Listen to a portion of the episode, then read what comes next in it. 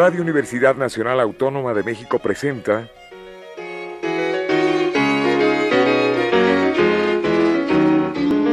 La música popular alternativa.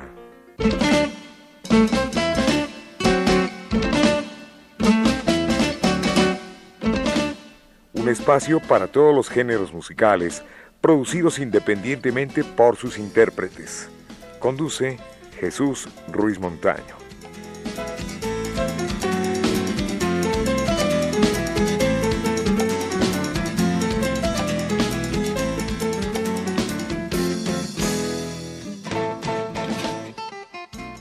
Amigos, buenas tardes. Esto es la música popular alternativa y hoy contamos con la presencia de un gran amigo, independientemente de que es músico, compositor, etnomusicólogo, Oscar Hernández con nosotros. Gracias Jesús, muchas gracias por, por la invitación. Bueno, tú eres, además de, además de etnomusicólogo, eres un investigador de todos los instrumentos prehispánicos y yo siento que ya en México quedan pocos investigadores en esta materia. Sí, bueno, tanto como etnomusicólogo, no, no de, institución, sino de formación autodidacta. Claro. Igual a investigación también. Soy, soy músico, eso sí, egresado del, del IMBA. Y pues sí, el interés que he tenido desde hace más de treinta y pico de años es eh, saber la organología, la organografía, la construcción del instrumento, eh, todas las características que están alrededor y dentro de, cada instrumento musical, porque pues son, son objetos eh, pues maravillosos en cuestión de la producción de sonido. Se me pasaba decirte que y decirle al público, comentarle que además eres flautista, ¿no? Bueno, eh, soy guitarrista. Eh, el, instrumento base fue la guitarra y pues he incursionado en la flauta, en las flautas, sobre todo en las flautas indígenas. Eh, me han, las flautitas de barro. Las flautas de barro, de carrizo, de bambú. hay, una infinidad de materiales con las que se hacen flautitas, silbatitos y me han seducido mucho las flautas indígenas de toda Latinoamérica y bueno, de del mundo en general. Ya hemos platicado en, otras ocasiones que me has hecho favor de, invitarme. Hombre, estoy sobre, Gracias. Sobre lo, eh, las flautas eh, ancestrales del mundo, que son eh, apasionantes, el, ver, el escuchar el sonido que produce cada flauta, cómo es que el ser humano logra construir un instrumento para producir sonidos bellos, profundos que tocan la parte medular del ser humano. Tú, además de mm, ser músico o compositor, también fabricas instrumentos. Así es, eh, el proyecto de las de las de eh, profundizarme en el estudio de las flautas de diferentes partes del mundo. Eh, la primera etapa es esa precisamente incursionar en la construcción eh, conseguir los materiales, eh, si, no, si no son flautas de este país es un poco complicado, pero bueno, hay materiales similares, hacer la investigación de la, de la laudería de, la flauta y después entrar a la práctica, es decir, eh, experimentar eh, ya con los conocimientos teóricos de, de, la construcción de las flautas, porque tiene que ver mucho la acústica, tiene que ver mucho el conocer, el, por ejemplo, el tipo de bambú porque hay una gran variedad de, de, gramíneas, de, bambús. Eh, hay que saber qué tipo de bambú, si la pared tiene cierta eh, densidad, si hay conicidad en los extremos, en fin. Se tiene que estudiar bien el bambú dentro y por fuera y después ya empezar a, ver la, la, simetría de dónde van las perforaciones de, los hoyos tonales, la boquilla, y construir un instrumento y lograr que produzca el sonido como una original, ¿no? una, una flauta auténtica. Eh, te pongo de ejemplo el bansuri de la India, ¿no? es un instrumento precioso que el sonido, el sonido que emite se logra mucho también por la, la dicción de quien está soplando, porque se, se, se trata de, de pronunciar sin sonido solamente la pura gesticulación de ciertas palabras al mismo tiempo que se está tocando y se logran unos efectos bellísimos. Allá tienen un tipo de bambú que las paredes son muy delgaditas. Hay algunos parecidos aquí en México, entonces empezar a hacer la, la experimentación y construir un instrumento. Esto me permite eh, adentrarme más sobre el ambiente que hay alrededor de, de, cada flauta. Bueno, pues, ¿qué te parece si vamos a la música? Y es importantísimo que nos expliques Tlaxico. Tlaxico, eh, es eh, una de las piezas que, que, están contenidas dentro de mi material que se llama Mictlán, la región de los muertos, que es el tema que nos, que nos reúne el día de hoy. Tlaxico es el ombligo de la tierra. Em, el ombligo de la tierra tiene eh, esa connotación del centro, del centro del universo, se pudiera decir.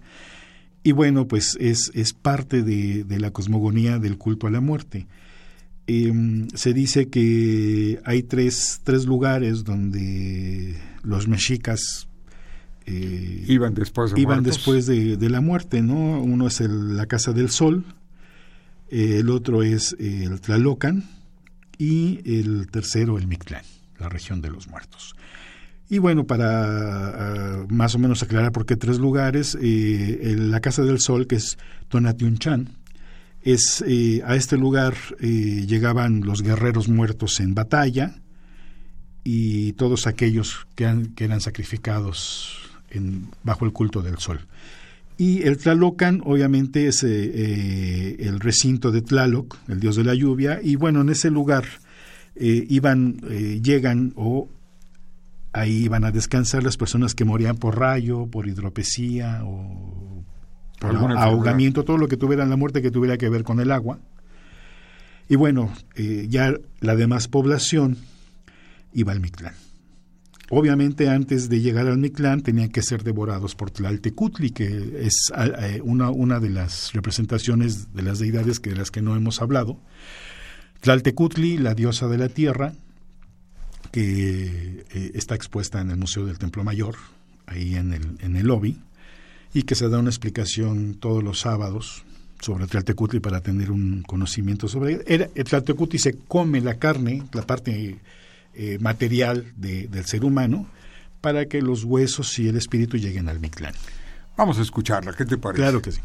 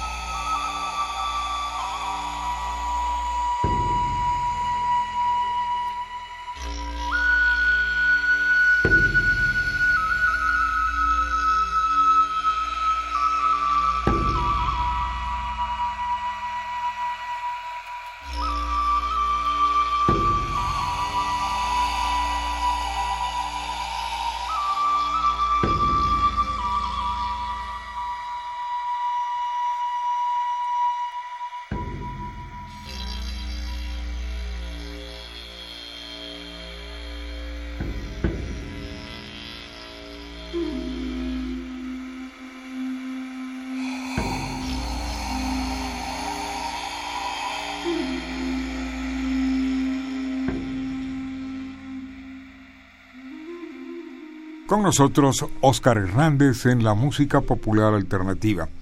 Bueno, pues en la anterior eh, plática, entrevista, charla, eh, nos decías que estabas preparando un nuevo disco, pero esto será para el siguiente año. Yo creo que sí. he tenido algunos contratiempos, eh, sobre todo de, de, de, oportunidad de hacer cosas, entonces he postergado un poco lo del, lo del disco. Y también he postergado también mis, mis presentaciones, me, he presentado poco en lo que va del año.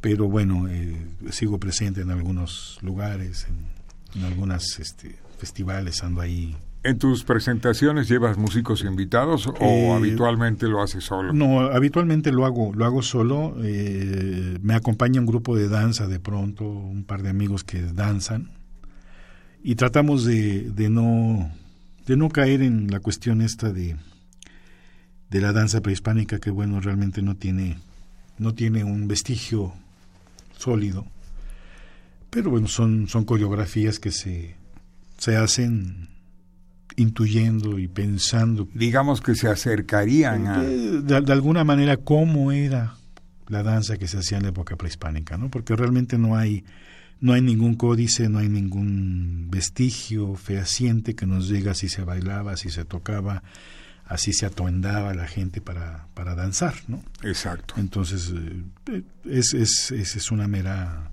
Eh, pues coreografía que se monta de acuerdo a la música que yo compongo y presentamos un espectáculo no eh, más o menos homogéneo en cuestión entre danza y, música lo que sí eh, le pido yo a, mis colaboradores que danzan que hagamos investigación por ejemplo eh, en las danzas autóctonas las danzas que todavía conservan los grupos indígenas como la danza del tecuán la danza del jicuri, ¿no? que nos muestran ciertos rítmicos, eh, ciertos ritmos, perdón, cierta métrica, unos pasos muy sencillos que quizá, y creo que es, son las danzas que pudieran tener una reminiscencia de cómo era la danza prehispánica. Exacto. ¿Cuántos discos hay a la fecha de Oscar? Eh, tengo cuatro, eh, sigo teniendo cuatro, estoy esperando este Dicen que no hay quinto malo. tener el tiempo y ya toda la, la infraestructura y la facilidad para hacer el disco con los instrumentos, con las flautas ancestrales del mundo. Y bueno, tengo otros tres, cuatro proyectos que están enlatados que, que, tienen que ver con los instrumentos prehispánicos mexicanos. Y bueno, incluyo algunos de, de, de otros países, pero bueno, principalmente son instrumentos musicales este, prehispánicos mexicanos. ¿Cómo acercarse con Oscar Hernández? Eh, pueden localizarme por eh, Facebook, que estoy como Oscar Hernández Yolotzin, Yolotzin con Y y doble L, Z I N, todo junto. Meten la dirección de Facebook, diagonal, Oscar Hernández Yolotzin. En, en YouTube pueden poner Oscar Hernández, música prehispánica, y van a aparecer ahí los videos que, mis amigos han subido, gente que, le gusta lo que hago suben y unos que he subido yo también. Y eh, me pueden contactar al correo que es y o l o t de Tito z y latina n yolotzin guion medio oh arroba hotmail.com o eh, me pueden contactar a mi celular que es el 55 36 37 1153. Lo vamos a repetir. 55 36 37 37 1153. 11 56. Ahí te pueden 53. 53 más bien. Eh, ¿Te pueden pedir discos? Claro que sí. El material ahorita lo consigue nada más conmigo. No está distribuido en ningún lugar. Eh, estoy estructurando. Pueden también hacer descargas en Spotify, en este Google Play, en, iTunes. En, iTunes. También. Sí, sí, en, en, esas plataformas está mi material. No recuerdo el nombre de las otras, pero lo, si me buscan en las plataformas está mi material ahí ya este, disponible. Expuesto.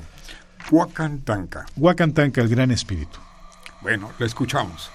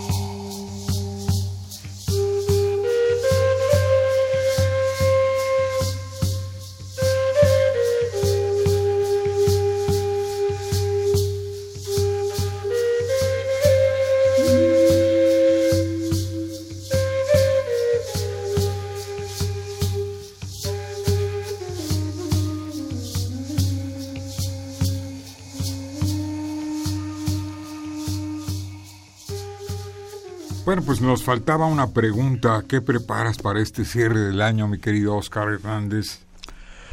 Para este cierre de año, pues bueno, como siempre, en estas fechas de 1 y 2 de noviembre, pues hay invitaciones para presentarme en algunos lugares, eh, hacer eventos, y es prácticamente el cierre del año, ¿no? Para la música con instrumentos prehispánicos, a no ser un evento privado o muy en específico.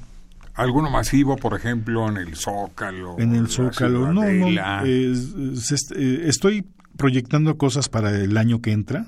Sí. Para el 2019. Hacer cosas en el, en el centro de la ciudad y bueno, ya con oportunidad te echaré un telefonazo para que me vuelvas a dar un espacio si, así lo decides. Este y platicar ya sobre, porque están en proyectos, está se están gestionando las cosas y viendo las viabilidades para hacer los eventos y de correr con suerte y de tener luz verde de las autoridades a las que me he acercado, pues habrá habrá bastante actividad el año el año que viene. Muy bien. Este, vamos a repetir el número telefónico. Sí, el número telefónico donde pueden este, solicitarme los discos o contactarme para cualquier duda o lo que o para una contratación también, es el 55 36 37 11 53. Bien, si hay alguna presentación en tu página. En la página que es eh, la de Facebook, la dirección de Facebook, diagonal, Oscar Hernández Yolotzin, Yolotzin primero con Y, doble L, Z y latina. Eh, ahí van a dar con mi, con mi Facebook o en si quieren ver videos o lo, que va subiendo la gente o lo que voy subiendo yo en, en, YouTube. YouTube Oscar Hernández Música Prehispánica. Pues te deseamos todo el éxito del mundo. Muchísimas gracias Jesús. y que empiece el próximo año con mucho trabajo Oscar Hernández. Así será. Así será. muchas gracias. Muchas gracias Rafa Alvarado en grabación en la producción Pedro Ruiz, Enrique Aguilar y el capitán Martínez. En este micrófono Jesús Ruiz Montaño. Te agradezco mucho, Oscar, no, al contrario, Jesús, al contrario. con nosotros. Tú eres un amigo de muchos años y además un artista que persevera. Un género único. Pues sí, aquí, aquí seguimos en la lucha. Bueno, ya estamos escuchando algo que eh, nos vas a explicar a manera breve. Sí, es eh, mi clan, eh, la pieza que le da nombre a, a mi tercer disco, Mi Clan, la región de los muertos. Eh, el Mi Clan, pues es prácticamente eso, la región de los muertos. Eh, al inframundo se le conoce con, tres nombres. Mi Clan, como ya lo acabo de mencionar. El segundo es Shimoayán, lugar donde están los descarnados, y Chicunaumictla, que es el lugar de los nueve vados del inframundo. Eh, el, el inframundo tiene nueve estratos donde dependiendo de, las zonas donde ubican estos estratos, se van sufriendo ciertas calamidades. Por ejemplo, el primer vado, que es Apanaguaya o Apanaguayán, donde se pasa el río. Hay que cruzar el río, es a donde viene la, el mito del Cholo Squintly, que viene y nos ayuda a cruzar el río. El segundo vado, eh, Tepecli, eh, Nonanamictlán, lugar donde los cerros chocan, es decir, uno tiene que pasar rápido porque si no los cerros lo, lo, aprisionan. El tercer vado, Iztepetl, el cerro de navajas, donde navajas de pedernales cortan cuando va uno en camino al Mictlán. Y así podemos seguir eh, hablando sobre los, nueve vados, que bueno, quien adquiera mi disco del eh, Mictlán, la región de los muertos, va a tener esta información dentro de la portada. Tenemos el cuarto vado, que es eh, Itzecayán, lugar donde sopla el viento de navajas, un lugar donde el frío es tremendamente frío, que ocasiona dolor en la piel. El quinto vado, Paniacatlacayán, lugar donde los cuerpos flotan, es decir, donde se pierde el peso, la, gravedad eh, pone los cuerpos a la deriva. El sexto vado, que es lugar donde se flechan, es decir, los guerreros que erraron flechas, en ese lugar les son devueltas y tiene que sortear para pasar ese lugar que no sea que no le toquen las flechas que él erró en, en, batalla. Y el séptimo, que es eh, donde las bestias devoran los corazones, es decir, también pues corren el riesgo de que les eh, es todo el mito de que se va descarnando este cuerpo para llegar solamente la osamenta y el espíritu al Mictlán. Y bueno, ya el, octavo vado, que es eh, Ismictlán, Apocaloca, lugar donde lo, se enseguece en el camino de la niebla, un lugar con mucha niebla, no se puede ver. El noveno y último vado, Chicunaomictlán, recinto de la muerte, es precisamente la entrada al Mictlán. Aquí está Oscar Hernández, muchas gracias. No, al contrario. Buenas tardes. Muchas gracias.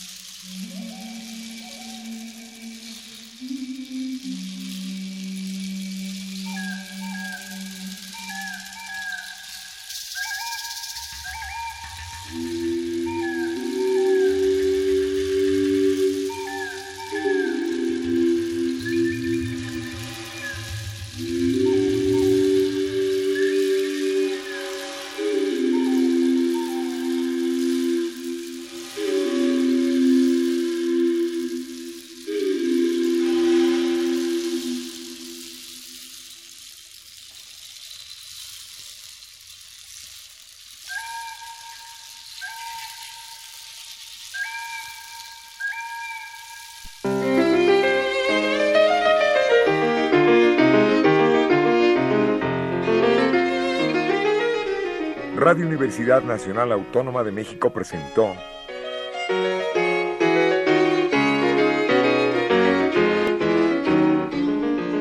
La música popular alternativa.